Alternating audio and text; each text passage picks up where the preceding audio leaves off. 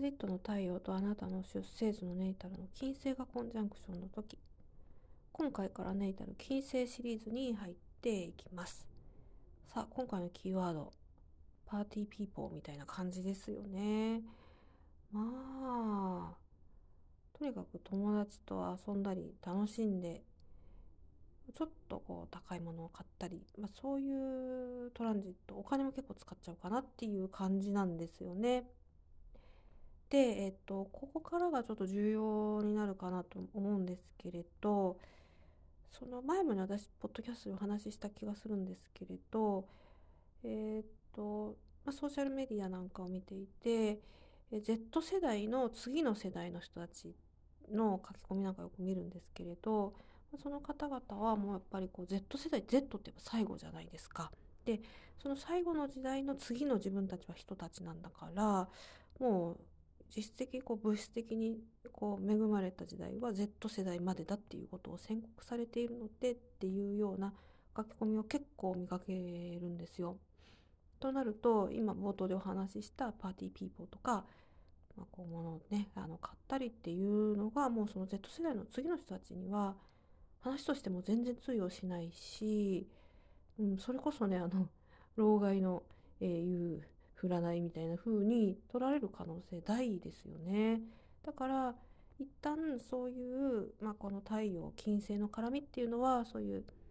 まあ、ちょっと軽いねあのノリの、えー、キーワードがあるんですけれどやっぱり先生術っていうのは時代とともに合わせていかないといけませんからその辺りはちょっとこう変えていかないといけないんですよ。うん、だからこう物を買う、えー、余裕もない人に物をちょっと高いもの買っちゃうかもねとか言ったら絶対いけないと。うん、そこもこう、えー、注意して見ておかないといけないですし、まあ、海外にねあのいらっしゃる方もよくたくさんね聞いてくださっていて本当にありがたいんですけれど、まあ、海外もいろんな情報入ってきますがその現地のね生の人から聞いたわけじゃないから全然わかんないんですけれど日本っていうのは結構今悲惨な状況に置かれているっていう、うん、認識がない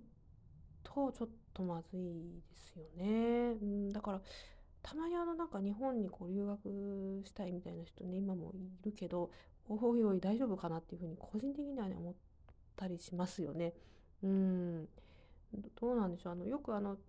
中華圏のね人なんかはすごい日本にね視線相変わらず送ってくださっている人多いみたいですけどどうなんでしょうねこの、まあ、沈みゆく国をこう見に来るっていう スタンスならいいかもしれないんですけど、まあ、こんだけ円安も進んでいてどういうね目的でいらっしゃるんだろうって別に語学学びたいんだったらオンラインで全然いけるし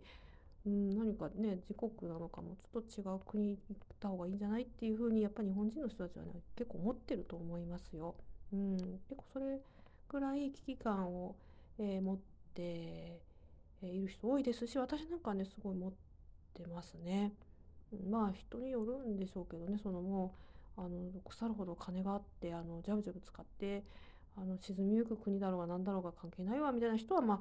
どんどん日本に来てもらっていいかもしれないですけど一般的にはあんまりね歯のどうなのかなっていうのが日本のね現状だと私は認識しています逆に日本にいる人は海外にあの才能ある人はどんどん出てった方がねいいんじゃないかっていうふうに思っています。